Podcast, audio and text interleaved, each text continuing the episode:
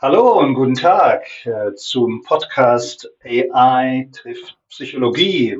Mein Name ist Marlin Wattling, ich bin der Host hier zusammen mit meinem Kollegen Mikio Braun. Hi Mikio. Hallo Marlin. Hallo, schön mit dir wieder in der Runde zu sein. Wie läuft es dieser Tage?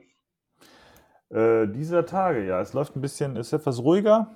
Ich habe so mein kleines Side-Project mit Social Media Analyse, wo ich jetzt viel Zeit verschwende äh, oder reinstecke. Und äh, es passiert natürlich gerade wahnsinnig viel im AI-Bereich. Das verfolge ich auch mit großem Interesse. Sind helle Wolken oder dunkle Wolken? Was erlebst du da?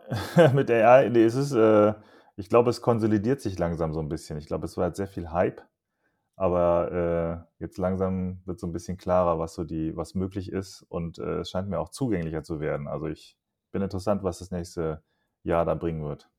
Hm. Scheint ja, dass die meisten Firmen äh, und äh, Organisationen AI-Projekte am Start haben, kleine, große. Ist, ist das auch deine Beobachtung? Ja, ja, genau. Viele, viele Firmen versuchen so die ersten Schritte und äh, mal gucken. Ne? Also ich glaube, wird jetzt auch viel dabei sein, wo man dann feststellt, das hat jetzt nicht funktioniert, aber es ist ja auch für alle ein Lernprozess. Hm. Ja. Das heißt, äh, da, sag mal noch ein Wort zu deinem Side-Project, zu deinem Hustle, den du gerade verfolgst.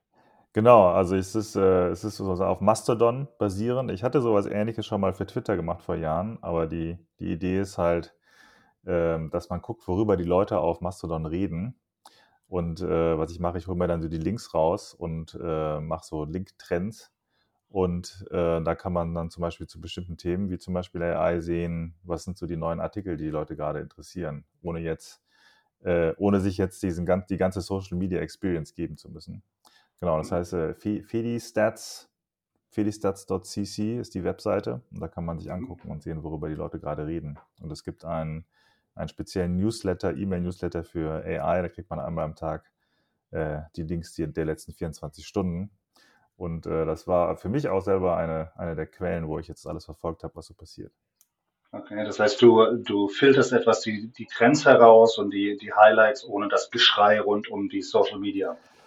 Genau, das war die, also es ist ja auch so ein Prozess. Am Anfang war halt nur die Idee, ich gucke mal, was, worüber die Leute so reden und dann fragt man sich ja dann irgendwann, äh, für wen könnte das nützlich sein? Und eine Sache ist, glaube ich, viel, also gerade mit Twitter, ne, die Leute sind so ein bisschen müde von Social Media, es ist immer so viel Drama. Aber andererseits ist es, äh, glaube ich, immer noch eine Quelle, wo man halt sehr, sehr schnell äh, und sehr zeitnah sehen kann, was eigentlich gerade passiert. Hm. Und das, äh, ja, ist jetzt sozusagen, jetzt gerade bin ich so im Marketing und Content produzieren, äh, um Leute zu finden, die es auch interessieren könnte. Okay. Und das heißt, Mastodon ist etwas weniger Drama oder nur anderes Drama? Äh, oh ja, das ist äh, eine gute Frage. Ähm, ich glaube, Mastodon insgesamt ist, ist schon weniger Drama, aber es ist auch so ein bisschen sein eigener, seine eigene Community. Ne? Also manchmal, ich finde, äh, also, wie soll ich sagen, als es so letzten Herbst, als äh, Elon Musk Twitter übernommen hat, sind ja viele Leute zu Mastodon gekommen und dann war am Anfang war es sehr positiv. Äh, ne, alle haben gesagt, uh, es ist so schön entspannt hier. Und das, das hat sich dann auch wieder geändert und das ist, man merkt manchmal so ein bisschen, dass die Leute alle von Twitter weg wollten oder viele. Ne, ich finde, die ja. Community als solches ist auch sehr vorsichtig, was so passiert. Also es ist so ein bisschen, ja, ich würde sagen, so das perfekte Drama. Ja, andere. Aber es ist jetzt, also es, ist schon sehr, es ist schon sehr nett. Also okay. alles in allem. Eine. Na schön. Dann lass uns doch mal äh, einsteigen. Was ist ja, denn heute unser Thema? Wir wollten uns mal die etwas äh, dunklere Seite des Spotify-Modells anschauen. Ne? Genau. Oder Agile. In, so Agile ist ja äh, inzwischen irgendwas, was halt nicht mehr nur ein Tech ist. Und äh, mhm. wir begegnen ja, glaube ich, dem beide immer wieder. Also jetzt auch Firmen, nicht Tech-Firmen oder generelle Organisationen, die sagen, sie machen jetzt agil. Und äh, da sieht man so alles Mögliche. Und ich glaube, wir wollten mal ein bisschen bewerten oder beleuchten, hm. was da so passieren kann. Warum, äh, aus deiner Sicht, warum ist denn Agil so eine Allzweckwaffe dieser Tage? Warum zückt jeder diese und, und äh, was, also, was sind die Art von Leuten, die das zücken und warum? Ja, ich glaube, also Agil wurde ja ursprünglich einmal erfunden, äh, also aus dem, kommt ja aus dem Softwarebereich und wurde erfunden, nachdem die Leute festgestellt haben, dass es wirklich schwierig ist, große Softwareprojekte so von, von, von vorne bis hinten durchzuplanen. Ne? Man hat äh, glaube ich, wirklich so in den 70er Jahren große Projekte gemacht, die Jahre gedauert haben und am Ende hat festgestellt, es, es passt gar nicht und hat halt äh, sich überlegt, man muss, man muss irgendwie eine Möglichkeit finden, dass man das eher so peu à peu baut und dann auch nach und nach herausfindet, was eigentlich gebraucht ist. Und ich glaube, heutzutage, wo sich eh so viel verändert, gibt es halt viel mehr Organisationen, die sagen, das ist doch was, was wir auch haben wollen. Hm? Also so eine, so eine äh, Adaptability, also man kann sich man kann sich noch während es läuft, kann man sich irgendwie automatisch anpassen an das, was man eigentlich benötigt. Also einerseits die Dominanz von Software, die jedes Unternehmen durchdringt und andererseits diese äh, dramatischen Wellen, die alle Industrien äh, regelmäßig durcheinander werfen und zu Anpassungen führen. Äh, da verspricht man sich dann von Agil, Agilität, agilen Manifesto und so weiter äh, einige Handwerkszeuge oder Attitüden, die, äh, dass man besser navigieren kann. Ja, ja, genau. Ja. Ich hatte das mal interessanterweise wo äh, gelesen, dass quasi jede, jede industrielle Wertschöpfungsneuerung auch eine neue Organisation mit sich bringt. Die Dampfmaschine hat quasi den Taylorismus mit im Gepäck gehabt. Äh, Peter Drucker mit seinen Wissensarbeitern hat dieses ganze Thema von MBOs und, und äh, Talentmanagement und Führungsfokus mit sich gebracht. Und jetzt äh, Software bringt eben äh, Agilität mit sich als, als Managementpraxis. Aber äh, ich meine, die Software hat jetzt 40, 50 Jahre lang Anlauf gehabt, also ist schon eine Weile in der Mache und weiß nicht, wann kam das agile Manifesto raus, vor 15 Jahren oder so? Also dauert ein Weilchen. 25, aber ja. 25. ähm, dauert ein Weilchen, bis sich das dann durchsetzt, verkodifiziert und auch dann in, noch in breiteren ähm, Unternehmensschichten ankommt und äh, dort um sich greift. Genau, und wenn wir uns jetzt ein bisschen die dunklen oder die, die Schattenseiten dieser Ansätze anschauen, ähm, für, wen, für wen ist das denn relevant? Äh, was, warum warum äh, sollte man darüber reden? Ja, ich glaube, die, ähm, also agil ist ja auch so, so ein riesiger, riesiger Begriff. Ne? Also oft, wenn, wenn Leute sagen, wir führen jetzt agil ein, äh, dann ist es meistens irgendein Framework oder ein Prozess, ähm, und das ist, glaube ich, ja immer eine Herausforderung. Ne? Also, das, also, also so große Change-Prozesse, das ist ja, da glaube ich, dein, dein großes Berufsthema. Es ist immer eine Herausforderung. Äh, aber also es gibt ja auch nicht nur das Agile. Das agile Manifesto, das ist so relativ pur, aber das sind nur so ein paar Grundsätze. Und dann haben Leute sich überlegt, okay, wie kann man das, wie können wir da so ein bisschen mehr Struktur reinbringen? Und da gab es halt so Scrum, und Kanban, also es gibt so ganz viele verschiedene Sachen. Ne? Oder wir hatten vorhin mal Spotify-Modell erwähnt, das geht ja dann äh, nicht nur, wie die Arbeit organisiert, sondern wie die, wie die, Firma organisiert wird, in so, in so Squads und Tribes und keine Ahnung was. Ähm, und, äh, und sozusagen je nachdem, wie das, und das ist halt dann immer so eine, so ein sehr großes, was dann in so eine bestehende Organisation reinschwappt. Und das ist halt äh, immer eine Herausforderung, sagen wir mal so. Hm. Ja.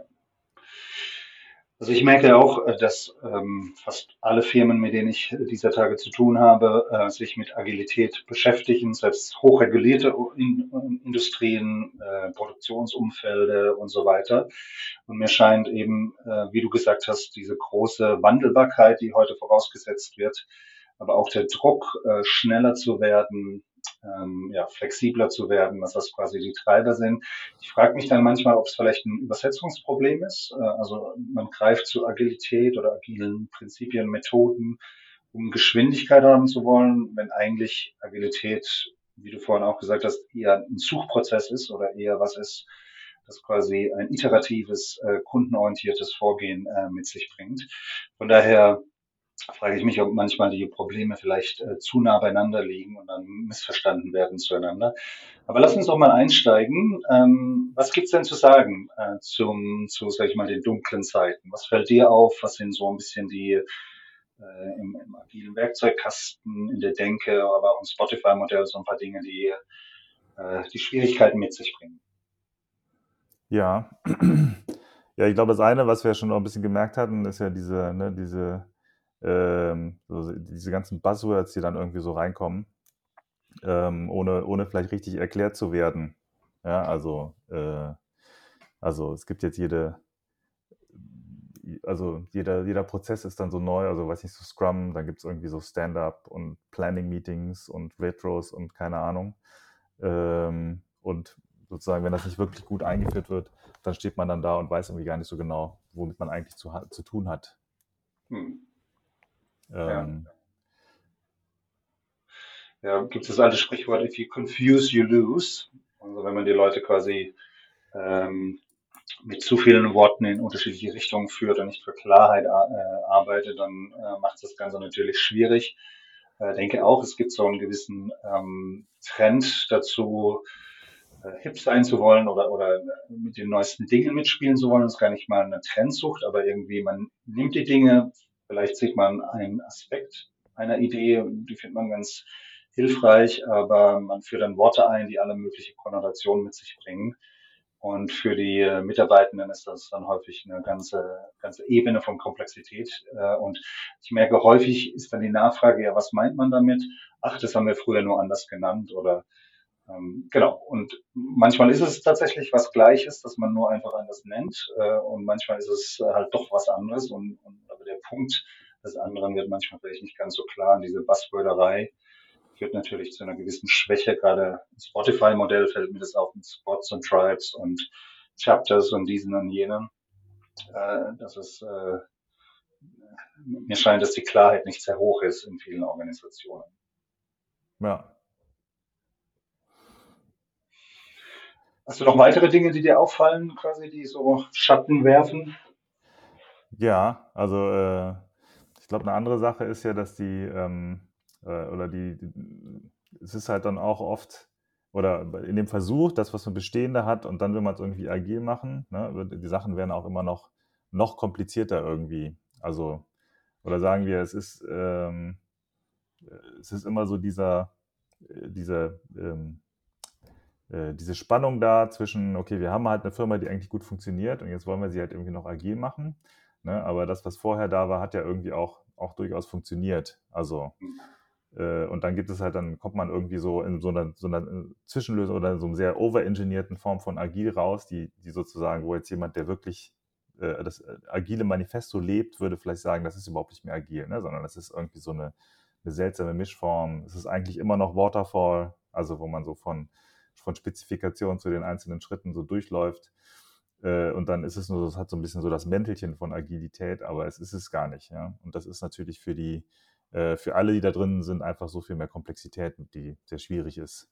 Ja. Ähm, das heißt, es ist so eine Art agiles Whitewashing, also man, man pinselt das Ganze an, aber die, sag ich mal, die Grundlogik der Firma läuft noch immer und im Prinzip die Leute müssen dann zwei, zwei Logiken folgen oder zwei quasi Kernideen miteinander versuchen zu harmonisieren.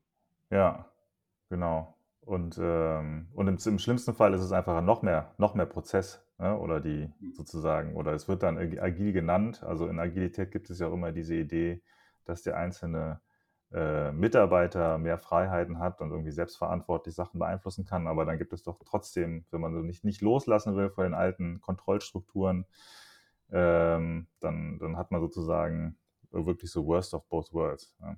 Also mhm.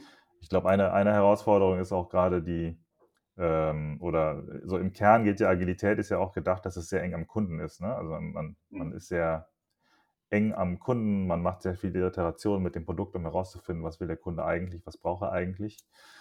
Äh, und es ist, glaube ich, bis, bis heute so ein bisschen unklar, wie, da, wie das genau auf äh, große Organisationen übertragen wird. Ne? Weil wenn man jetzt, weiß ich, ein paar hundert, eine Firma ist mit ein paar hundert Mitarbeitern, mit hunderten von Teams, ähm, wie nah ist dann die einzelne, das eigentliche Team noch am Kunden? Ja, und dann mhm. passt irgendwie diese ganze Idee irgendwie nicht.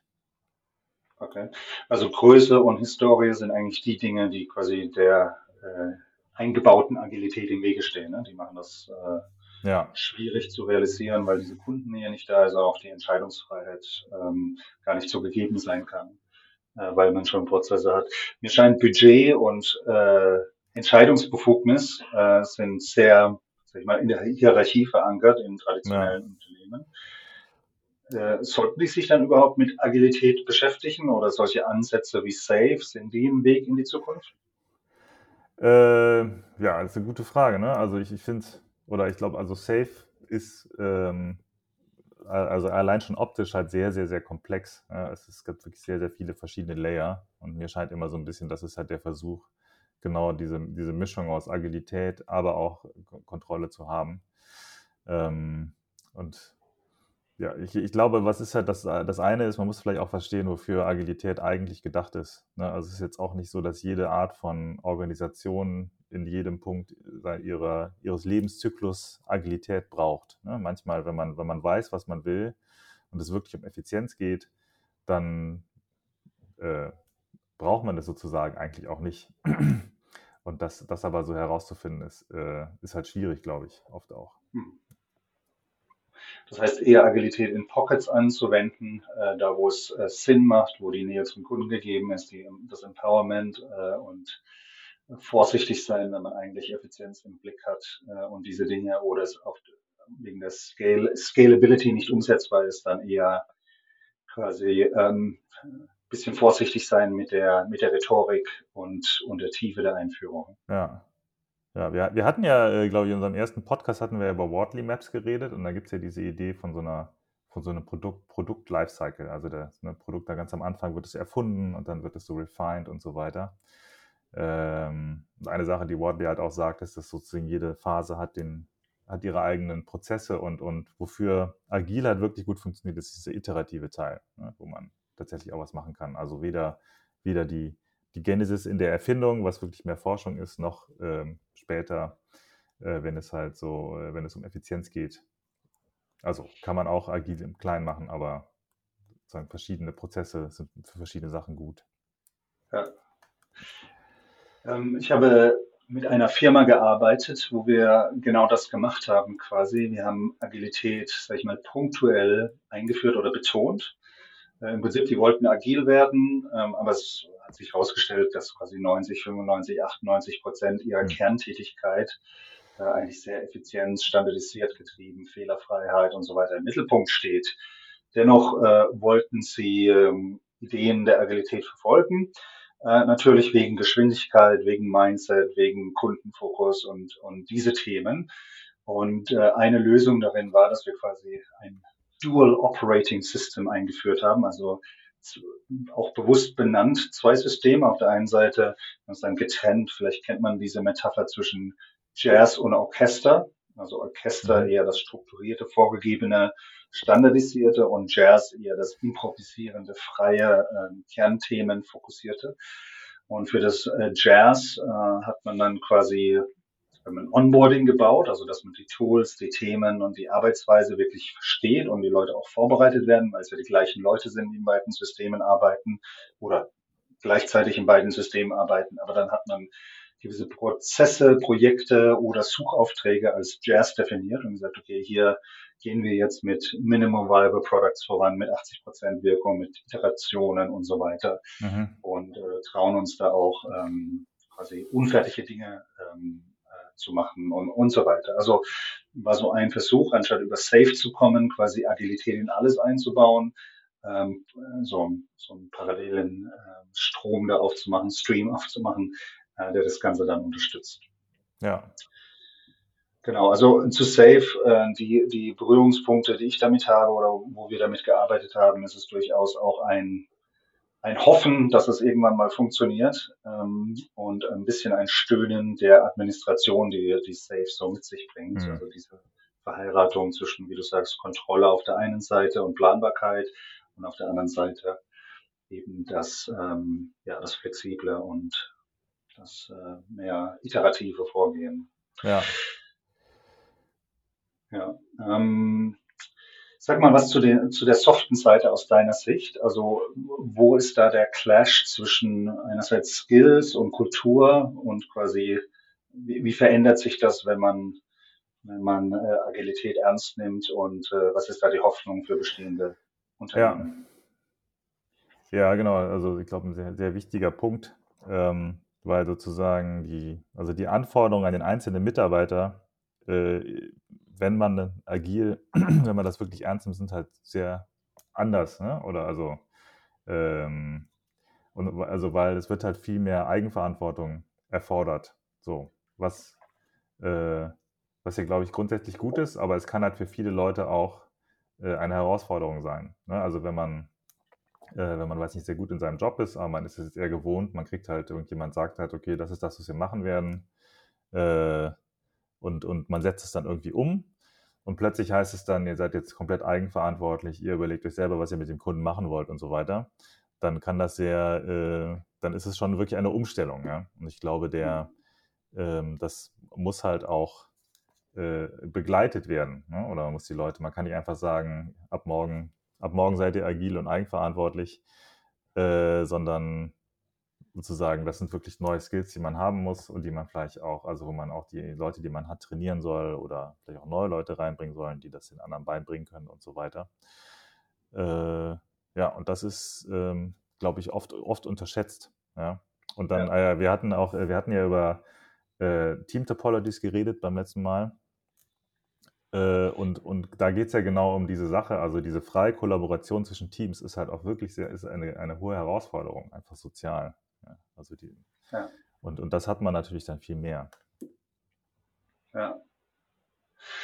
Also mir scheint auch ein generelles Problem, je größer die Firma wird, desto mehr ist Politik ein, eine ja. Schattenseite einer Firma. Man, man quasi neben den inhaltlichen Argumenten immer Persönlichkeitsprioritätskonflikte äh, und äh, all diese Dinge.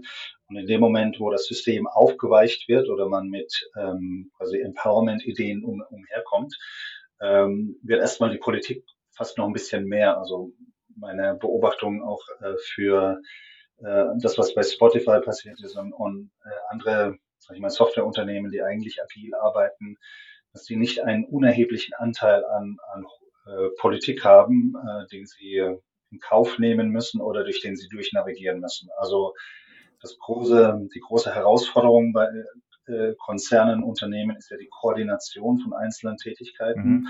Und das ist kein Selbstläufer. Also zu denken, das organisiert sich spontan zum Optimum, ist relativ optimistisch und passiert meistens so nicht. Ähm, durch die Hierarchie hat man eine Guidance, wenn man diese wegnimmt und äh, quasi über Prinzipien und Tools äh, versucht zu lösen, ähm, ist das manchmal nicht der Fall, sondern es gibt eine informelle Hierarchie, äh, die sich durchsetzt und quasi äh, ihre Prägung in, im Unternehmen hinterlässt. Ja. Ähm, du hast noch so ein schönes Bild mit äh, äh, junge, alte Organisationen, Baum und so weiter. Teil mal das. Ähm. Ach so, ja. genau. Nee, das ist ähm, diese, also es ist auch so ein bisschen äh, mit diesen Worldly Maps, diesen verschiedenen Stufen. Ne? Also ich finde, oder sagen wir, also ich finde ich denke gerne bei wenn ich mir so eine Organisation vorstelle, ist es im Prinzip wie so ein, wie so ein lebender Organismus oder wie so ein Baum. Ja? Und wenn er halt, wenn er neu ist, wenn es so ein kleines Pflänzchen ist, dann ist es so noch relativ biegsam und weich und versucht halt noch irgendwie seinen Platz, seinen Platz im, im Wald zu finden. Äh, aber je größer der Baum wird, ne, desto, desto rigider wird er auch und ähm, und ich glaube, das ist genauso mit Organisationen. Ne? Also so in so einem Startup, da ist noch irgendwie jeder kann irgendwie alles und man versucht rauszufinden, was irgendwie ist oder wenn man ein neues Produkt hat, äh, aber je, je klarer wird, was eigentlich passiert, desto mehr verhärten sich halt die Strukturen und desto mehr geht mhm. es aber um Effizienz und so weiter. Und, ähm, äh, und die Herausforderung ist halt immer, also das ist ja alles, alles gut und ich glaube, es ist auch der, der normale Lebenszyklus. Äh, aber wenn man sich das dessen nicht bewusst ist ja, und sagt, wir machen jetzt irgendwie agil, so im, im, Kno im knorzigen Hauptstamm, dann geht es halt irgendwie nicht. Ja? Und das ist genau diese, ähm, das ist immer das, was man so im Hinterkopf behalten muss. Ja. Der knorzige Hauptstamm, schöner Ausdruck ja. für viele Firmen. Ähm, der knorzige Hauptstamm.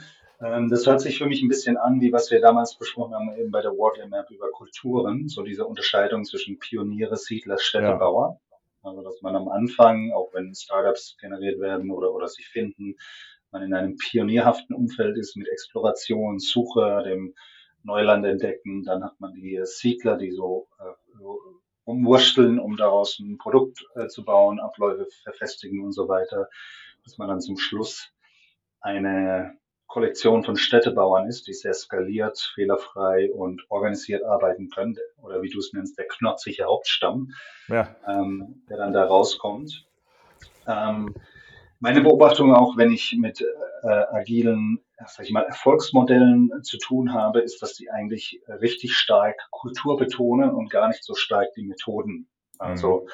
man könnte fast sagen, Culture eats agility for breakfast. Ja. Also ähm, Netflix, da habe ich mal äh, von einem Engineering Manager den Ausdruck gehört, we don't do agile, we do culture. Ja, also wir fokussieren uns nicht auf die Tools und Methoden äh, oder eine, eine Doktrin, sondern wir fokussieren uns, die richtige Kultur zu implementieren. Und dann sind Tools tendenziell hilfreich, aber sie sind nicht ganz so primär, also sie sind sekundär, sie folgen dann. Ähm, und das ist eigentlich meine, meine Analyse des Spotify-Modells. Ich hatte dann zwischendurch gehört, dass Spotify selbst das Spotify-Modell äh, nicht mehr verfolgt, äh, sondern quasi auf neue Wege gegangen ist und die, die Leute, die damit zu tun hatten, meinen, was bei Spotify funktioniert hat während der Zeit, als sie da diese Videos gemacht haben und dann auch so ein Vorzeigemodell waren, war, dass sie eine sehr vertrauenswürdige, kollaborative Kultur mhm. hatten und das eben in vielen Settings nicht gegeben ist. Das heißt, wenn du die Squads und das Organisationsmodell von Spotify nimmst und einfach auf deine knotzige Hauptstammkultur äh, packst, äh, dann wird da nichts äh, Schönes, Junges, Frisches rauskommen, sondern ähm, ein knotziger Hauptstamm mit Anstrich. Jetzt habe ich auch genug, oft genug gesagt, äh, dieses Wort, aber ähm, der Punkt einfach, Kultur ist so ein mächtiges Werkzeug, so ein mächtiger sag ich mal, un ungreifbare, aber immer noch dominante Zutat in diesem ganzen Mix, ähm, die quasi über das Wohl und Wehe von diesen ganzen Tools oder Kernideen entscheidet. Ja. Würdest du das teilen oder? Ja, ja, auf jeden Fall. Also ich glaube, eines der im Agile Manifesto, ne, eine, eine der Hauptsätze war ja auch so People over Processes. Also sozusagen die Idee, äh, also, oder es gibt Leute, die sagen, Agilität ist mehr ein Mindset. Ne? Also es ist, es ist eher, dass man, man möchte halt näher am Kunden sein oder herausfinden, was irgendwie ist. Und dann äh, vieles von dem, was wir heute agil nennen, sind halt irgendwelche Prozesse, die sich dann Leute überlegt haben und dann, wie es immer so ist, äh, muss man sich dann halt überlegen, ist es jetzt, also macht man jetzt den Prozess oder erreicht man noch das, was man eigentlich erreichen will? Und genau, es ist im, Kern ist es Mindset so und halt mhm. oder, oder Kultur auch, ja. Sag mal zwei, drei ähm, Ausprägung dieses Mindsets, wenn du in eine Firma kommst, wenn du mit Leuten zu tun hast, die dir sofort sagen würden, die sind auf einem eher guten Weg oder das äh, führt eher zu Schwierigkeiten? Also was sind so Dinge, nach denen du schaust oder die für dich Signale sind, dass äh, der agile Weg ein verheißungsvoller ist? Ähm, ja, ich glaube, das eine ist tatsächlich die, die Nähe zum, zum Kunden. Ne? Also wie, wie kundenfokussiert ist ein Team eigentlich? Und das andere ist einfach, wie viel, wie viel Prozess und wie viel also äh, im Englischen so, wie viel Red Tape gibt es, ne? wie viele Vorschriften gibt es, wie viele, wie oft hört man, wir können das nicht machen, das muss jemand anderer entscheiden und so weiter. Ähm, das ist, äh, ja, also und ich glaube, es ist auch im Endeffekt so ein bisschen das Vertrauen. Ne? Also es ist sozusagen, äh, sehe ich in der Firma, es gibt, es gibt wahnsinnig viel Kontrollinstanzen, ähm, weil weil am Ende des Tages nicht wirklich das Vertrauen da ist, dass das, das, was das Team entscheidet, auch irgendwie gut ist? Oder ist es eher so, dass die Leute, Leute halt tatsächlich was machen können? So. Und das hat, das hat aber auch so eine, also gerade für Software, glaube ich, auch eine technische Komponente. Ne? Manchmal ist einfach die Software so, wie sie entstanden ist, so, dass man nicht mehr, dass die Teams wahnsinnig untereinander zusammenhängen. Ähm, aber genau, es ist dann immer noch die Frage, wo man sagt, okay, habt ihr sozusagen, haben die, haben die Leute auch den, das Mandat, äh, agil zu sein. Und äh, ich glaube gerade, also es gibt, glaube ich, gerade viel im Softwarebereich gibt es viel so, es gibt jetzt so, so, so ein Standard Vanilla Art von, von Agile, ne? also fast alle haben irgendwie Dailies, fast alle haben so Planning Meetings und manchmal ist es wirklich so, das wird so ein bisschen durchgezogen für als Selbstzweck. Ne? Da gibt es dann halt so ein Jira-Board und so weiter. Ähm, und man ist dann die Frage, wie agil ist es wirklich oder, oder werden sozusagen nur die Prozesse gemacht? Ja. Mhm. Gut, ich meine, Prozesse sind ja dazu da, um das Zusammenspiel äh, koordiniert stattfinden zu lassen und möglichst effizient äh, und auch gewisse ich meine, Qualitätsstandards sicherzustellen, weil ja jetzt auch bei, bei Google mit ihren etwas langsame Reaktion auf ChatGPT, äh, war ja auch unter dem Deck oder unter, unter dem Argument der Sicherheit und der Reife der Produkte und, und der Prägnanz der Technologie. Also je, je mehr man hat, desto mehr muss man natürlich auch schützen. Ähm, ähm, aber du sagst, es ist trotzdem ein Kennzeichen, äh, vielleicht nicht auf der Reputationsebene, aber auf der praktischen Ebene, inwieweit haben Leute Handlungsfreiheit, sind empowered und auch ähm, äh, bereit, Dinge direkt in den Markt zu bringen, beziehungsweise Kundenfeedback einzuholen. Ja, genau. Also ich glaube, ein, ein Gedanke, äh, der bei äh, ist ja, die, also ein zentraler Aspekt von Agile oder äh, gerade von Scrum ist ja auch dieses Self-Improvement. Ne? Also es gibt im Scrum-Prozess gibt diese Retro, wo man regelmäßig zusammenkommt und halt versucht darüber zu reden, was hat gut funktioniert, was hat nicht gut funktioniert äh, und was würde man vielleicht anders machen. Ne? Und dadurch ist sozusagen äh, und das heißt natürlich, dass der Prozess sich auch für das spezielle Team im Laufe der Zeit weiterentwickeln kann. Ähm, und ganz oft ist das aber das, was, was am seltensten gemacht wird. Ne? Also man macht dann vielleicht mal eine Retro am Ende des Produktes, äh, am Ende eines Projektes oder einmal im Quartal oder ist es auch von den, wenn man so merkt, die Leute haben eigentlich auch keine Lust auf die Retro, weil sie es halt als Zeitverschwendung empfinden. Ja, weil, also man redet drüber und es passiert dann irgendwie doch nichts. Das sind äh, sozusagen da, das sind so Anzeichen, sage ich mal, dass es vielleicht doch mehr Prozess als äh, Agilität ist. Das heißt, was wären so praktische Anwendungen im Firmenalltag, sei es bei größeren Firmen, wo du äh, Vertrauen hättest, die sind eher auf dem agilen Weg, also von der Praxis jetzt nicht mehr vom Mindset, sondern äh, sagst Retros mit, mit gewisser Relevanz und Lernkurven, die da daraus abgeleitet werden. Genau, äh, also ich glaube sozusagen agil wirklich äh, gut zu machen, ist, ist halt schon auch eine große Herausforderung und sozusagen viele Teile müssen irgendwie zusammenkommen. Ne? Aber um dem sozusagen am, am, Kern nah dran zu sein, ist, dass man, ähm, man muss halt nah am Kunden sein, man muss schnell iterieren können wollen. Man muss auch äh, dieses People over Processes, also man muss die, äh, man muss sozusagen den Leuten auch zuhören und es muss in sich auch variabel sein äh, und dann spielen halt so Sachen, wie wir auch schon diskutiert, letztes Mal Team Topologies, ne, ist ja im Endeffekt auch der Versuch, ein einzelnes Team so zu organisieren, dass es mehr End-to-End -End sein kann, damit es auch wirklich agil sein kann. So.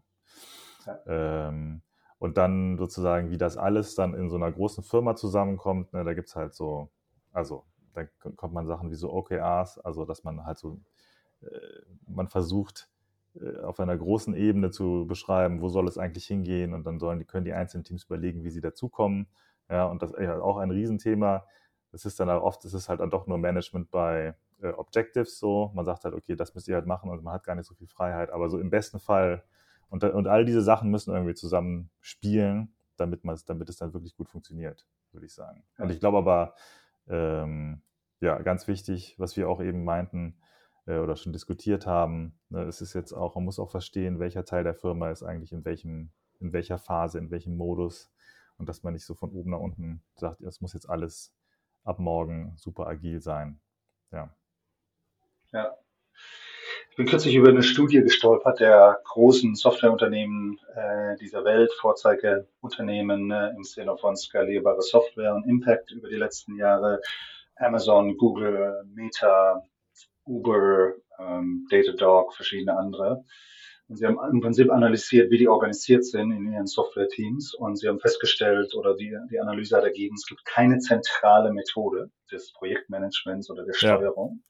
Das heißt, jedes Team durfte sich selber seine Methode raussuchen. Es gab dann ähm, verschiedene, die da äh, hochkamen, aber eben kein Standard, äh, der über alle gelegt wird. Und dementsprechend auch kein Safe, also keine, nicht eine dieser großen erfolgreichen Softwarefirmen hat Safe äh, angewandt. Und ein Takeaway äh, des Kollegen war, ähnlich wie du es, äh, sag ich mal, erklärt hast, Safe ist eine gute Brücke oder Stütze, wenn man hohe Kontrollbedürfnisse hat oder aus, einem, aus einer Historie kommt, äh, wo gewisse Vorgaben äh, von Abläufen und, und Koordination notwendig sind, aber sie sind eigentlich hinderlich im äh, eigentlichen Tun. Wenn man all in Agile geht, was diese Softwareunternehmen äh, tun, äh, dann tritt das wieder in den Hintergrund und eben Kultur ist äh, diese ganze und, äh, und Empowerment ist das Ganze wichtig. Von daher ähm, würde ich, glaube ich, hinzufügen, oder du hast es quasi schon gesagt, aber meine, mein Takeaway von vielen diesen Dingen ist, dass ähm, wenn man Agilität in der Praxis wirklich auf die Straße bringt, dann geht es um das Empowerment der Leute, die agil arbeiten wollen mhm. und nicht umgekehrt, dass die agilen Leute oder die Leute, die die die Umsetzung machen, dann noch äh, diese ganze Administration mit, äh, abwickeln, damit das Senior Management quasi seinen Überblick hat und seine Entscheidungsgrundlage. Äh, das muss irgendwie schon sichergestellt werden, aber der Fokus ist relativ stark auf der, manche nennen das heutzutage Employee Experience oder Developer Productivity in, in Softwareunternehmen, aber im Prinzip, wie stark unterstütze ich die Leute mit Tooling, mit Entscheidungsrahmen, mit ähm, sonstigen Themen, damit sie quasi möglichst effektiv äh, arbeiten können, so wie das Umfeld das für sie hervorgibt. Ähm, also äh, starker Fokus auf Empowerment von äh, Leuten und, ähm, und äh, vom Tooling über ähm, Entscheidungsbefugnis und so weiter. Ich habe vorhin erzählt von unserem, unserem Jazz versus Orchester Einführung. Wir haben da ein Onboarding gebaut und wir haben die Personen, die schon etwas Jazz versucht haben zu spielen in einem Orchesterumfeld gefragt, was sind denn so die Hürden, äh, die ihr mhm. erlebt habt, als ihr Richtung Agilität gegangen seid in einem Umfeld, das es erst noch lernt.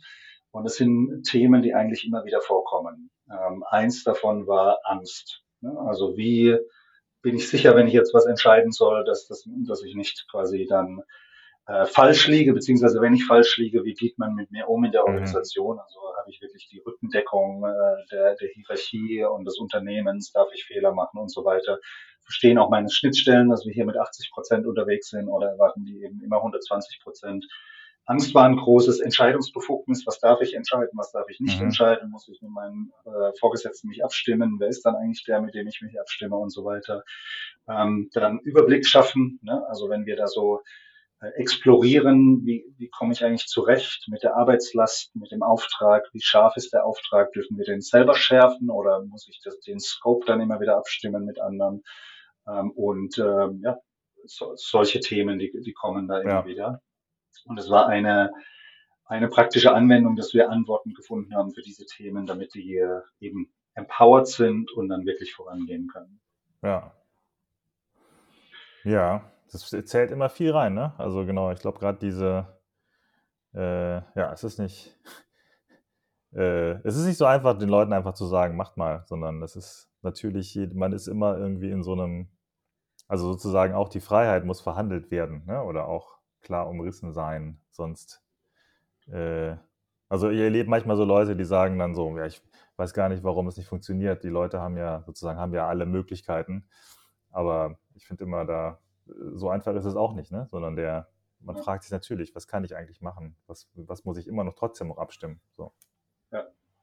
Und im Sinne der Lernkurve, die du auch ange, äh, angesprochen hast, wäre das ein Takeaway dass man diese Lernkurven ähm, immer wieder einbauen soll, auch auf der Metaebene, auf der Organisation und Kulturebene und sich fragt, welche Spannungen erleben wir eigentlich, mhm. äh, wenn wir versuchen, in diese Richtung zu gehen, was ist noch nicht beantwortet oder widersprüchlich, wo brauchen die äh, Personen Unterstützung und dann eben Aufgabe des Managements ist, den, diese, diese Tiebreaks, diese Widersprüche aufzulösen und einen Weg zu bahnen, dass man da vorangehen kann. Ja, ja, auf jeden Fall.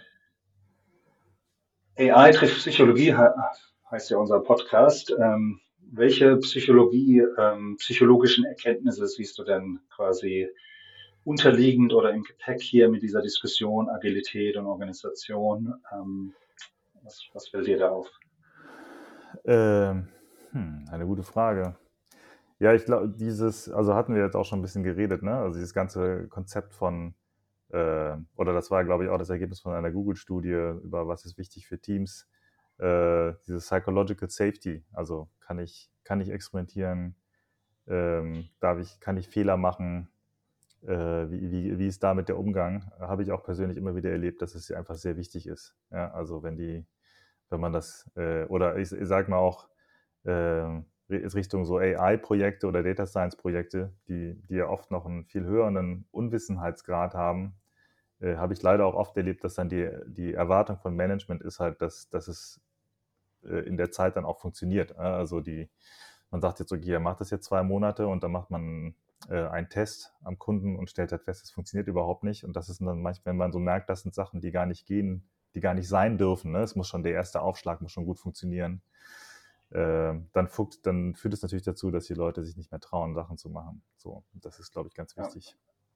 Ja. ja. Also es scheint, dass äh, quasi ähm, die Personen, die Agilität vertreten oder auf eine agile Reise geschickt werden, dass die äh, das Skill der Kommunikation sehr stark mitnehmen müssen. Ja, ähm, gerade wenn ja. nicht das gesamte Umfeld darin geübt ist, dann müssen die auch ihr Umfeld immer wieder erklären, ähm, fast erziehen oder, oder erziehen hört sich zu äh, hierarchisch an, aber quasi sie müssen andere mit auf die Reise nehmen. Und äh, gerade, wie du sagst, im AI-Umfeld ist das auch meine Beobachtung des Data Scientists und Projekte, die dann noch stärker in der quasi Exploration sind, dass die häufig äh, auf Missverständnisse stoßen, wenn sie nicht in der gewünschten Zeit oder dann doch in einem Wasserfall denken, irgendwelche Ergebnisse liefern. Und eigentlich müssen die das von Anfang an mit antizipieren. Wie werden Entscheidungen getroffen und wie nehmen wir die Leute mit auf die Reise, damit ja. das Ganze funktionieren kann. Genau, ich glaube, du sagst, du sagst ja gerne auch, es hat so Storytelling, ne? Oder äh, was sagst du, mhm. Kopfkino? Storytelling und Kopfkino, ja, genau. Ja. Ja, absolut. Ähm, lass mich mal noch einen Aspekt reinschmeißen aus der Psychologie. Äh, gerade im Zusammenspiel der Psychologie äh, in Teams mhm. ähm, gibt es diese gute alte Betrachtungsweise von Teamentwicklung, Form, Storm, Norm, Perform. Mhm. Bruce Tuckman 1965 hat diese Prozesse beschrieben gibt kleine Variationen dafür, aber eigentlich seit über 60 Jahren äh, mehr oder weniger immer wiederkehrend. Und diese Phasen vor, man findet sich, Storm, es gibt quasi Unklarheiten und äh, manchmal wird es persönlich, Konflikte zu Norming, wir finden gemeinsames Vorgehen und dann Performing. Ja. Ähm, und was das betont, ist eigentlich, dass diese Norming-Phase der Schlüssel ist für die Effektivität von Teams mhm. und damit auch für Organisationen. Was normiert uns? Und in bestehenden Unternehmen ist das häufig eben Prozesse und Klarheiten über Anweisungen und eine gewisse Hierarchie, also die normiert.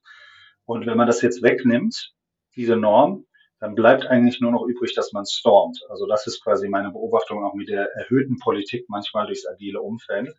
Wenn da die Norm fehlt, dann, dann wird es persönlich, dann wird es irgendwie hakelig und so weiter. Man hat einfach nicht ein gutes Vorgehen. Und ich würde vorschlagen, dass man im Prinzip in zwei Richtungen denkt, dieses Norming herzustellen. Nämlich die Kultur kann dieses Norming sein. Also eine Kultur, ähm, die gemeinsam auch verstanden wird. Ne? Manchmal, was weiß ich, meine Eltern sind ins Schwabenland gezogen und sie wurden dann normiert in die Kehrwoche hinein, äh, jede, jedes Wochenende in der Straße zu kehren. Kultur hat was. Das sind nicht direkte Anweisungen, die von der Polizei kommen, aber von der Nachbarschaft. Ja. Und deswegen äh, wird man normiert hinein in das Schwabentum. Und äh, so wird man auch in, in Organisationen quasi normiert durch eine Kultur. Und ich glaube, Führungskräfte können fokussieren darauf, die richtige Kultur zu bauen und da richtig viel, ähm, ja, die bewusst zu bauen, nicht einfach nur äh, zu hoffen, dass die äh, sich ergibt oder ja zu wünschen, dass sie besser wäre oder sonst was, sondern sie zu bauen durch äh, Schritte. Da gibt es Dinge, die man tun kann. Und auch durch die Reife der Ideen. Also ich hatte das kürzlich äh, wo gehört, eine, äh, eine, eine super Idee, halbherzig exekutiert, bringt nichts. Mhm. Aber eine mittelmäßige Idee, super exekutiert, äh, bringt, bringt Erfolg. Also Execution, Umsetzung ist wichtiger als die Brillanzideen. Äh, wie du vorhin schon gesagt hast, mit dem Buzzword. Man sollte sich aus der Agilität die Themen raussuchen, die total wichtig sind und diese dann so reifen lassen. Und damit meine ich drei bis fünf Jahre, ähm, die Lernkurven einleiten und das gemeinsame Verständnis herleiten, so dass man ein Norming hat um gewisse Kernideen und diese dann auch treiben. Und idealerweise treffen die Kernideen auch die Geschäftsbedarfe und die Entwicklung, wo man hinter, unterwegs ist und dann hat man was. Also ja. Kultur und die Reife der Ideen hat so eine gewisse Normierung, äh, was das Ganze dann äh, nach vorne bringen kann und ähm, ja, die Psychologie der Leute mit in, den, in, in, in Betracht nimmt und eint darum. Ja, ja, ja, ich, das ist, äh, also ich habe auch immer mal Phasen erlebt, äh, gerade wenn Teams sehr schnell wachsen oder Firmen sehr schnell wachsen, äh, hat man halt dauernd neue Leute in den Teams und dann gibt hat man immer wieder das wieder auf so kleiner Stufe. Und ich glaube, es ist am Ende des Tages ist dieses Norming halt auch einfach äh, ganz grundsätzlich, dass sich die Leute auch kennenlernen müssen. Ne? Müssen halt sehen, ja. wie, wie ticken Leute, wie, wie arbeiten die zusammen, was, was können die gut, was sind, wo sind sie vielleicht nicht so zuverlässig und so weiter. Und diese Zeit muss man den Leuten auch einfach geben. Ja, und vielleicht auch den ganzen Prozess bewusster gestalten. Also wie ja. du sagst, Agilität ist, ist ein permanentes Rearrangieren, auch in Teams und so weiter. Und mir scheint gerade die softe Seite, also die psychologische Seite, häufig unter den Tisch zu fallen. Ich spreche das dann manchmal an in, in Situationen und dann sagen, ja, wir haben ein Onboarding, wir haben ein Mentoring-System und wir zeigen den Leuten, was in welchem Wiki steht und wie man sein Jira pflegt und so weiter. Ähm, das ist das kleinere Problem aus meiner Sicht. Das größere ja. Problem ist, die gemeinsame Norm herzustellen und das machen die Leute viel, viel zu wenig oder überlassen es dem Zufall. Und deswegen kommt man häufig auch in längere Storming-Phasen, äh, weil man dieses, dieses Reteaming und dieses quasi mit reinnehmen äh, zu wenig macht. Ja. Ja, ja, auf jeden Fall. Ich glaube auch, es gibt, es gibt vielleicht so ein falsches Verständnis auch, dass, dass es ja eigentlich klar ist. Ne? Es ist irgendwie, was ich vorhin meinte, es gibt gerade im Softwarebereich so ein gefühltes, so ein Standard-Scrum, das ist dann halt das, was man agil nennt. Ähm, und, und ähm, ja, oft, oft sind die Leute ja auch so ein bisschen konfliktscheu. Also sie würden, wir wollen einfach gerne arbeiten und jetzt sich nicht darüber, nicht darüber unterhalten, was irgendwie nicht gut läuft.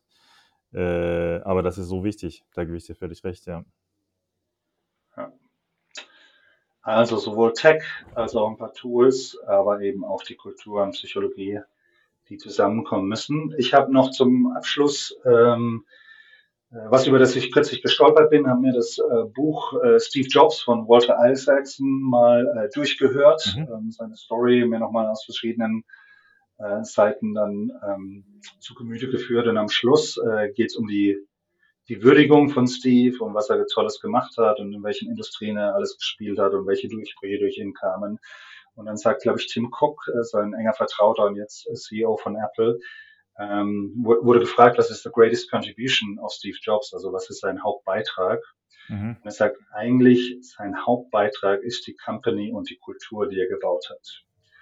Er sagt, Tools sind nur Tools und Text bedeutet eigentlich nichts. Das erneuert sich, das verändert sich. Tools sind austauschbar. Was den riesen Unterschied macht, ist die Kultur und den, die DNA, die man baut in einer, in einer äh, mhm. Organisation und die dann die Tools nutzen kann, um, um äh, ja, tolle Produkte zu machen und äh, den Markt zu prägen. He cared deeply about the company and its culture. That's what is his greatest contribution. Mhm. Also ja. die Kultur, die er so betont hat und dieses gemeinsame Vorangehen. Gut, dann sind wir am ja. Ende von dieser Runde vom Podcast. War eine Freude, wie immer. Ganz meinerseits. Mikio, alles Gute und bis zum nächsten Mal.